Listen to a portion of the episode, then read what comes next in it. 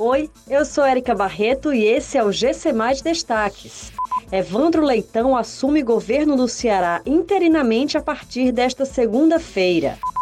Com a alta dos combustíveis, motoristas de aplicativos devolvem 30 mil carros que alugavam para trabalhar.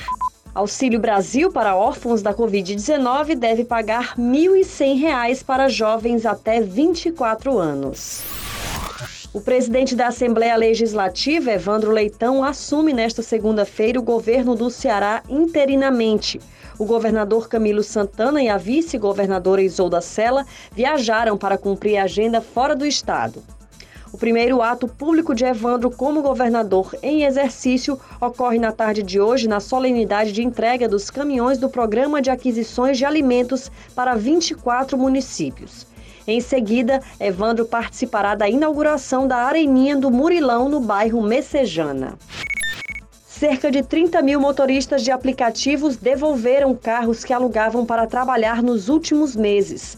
De acordo com a Associação Brasileira das Locadoras de Automóveis, os motoristas alugavam 200 mil veículos nas locadoras no início do ano passado e hoje o segmento aluga cerca de 170 mil.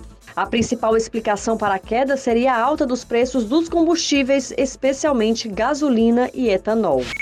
Um projeto de autoria do senador Renan Calheiros pretende criar uma pensão especial para crianças e adolescentes que ficaram órfãos devido à pandemia de Covid-19 no Brasil. De acordo com o texto, cada beneficiário pode receber uma indenização no valor de um salário mínimo. A proposta deve passar pelo Congresso Nacional para que possa entrar de fato em vigor. Essas e outras notícias você encontra em gcmais.com.br. Até mais!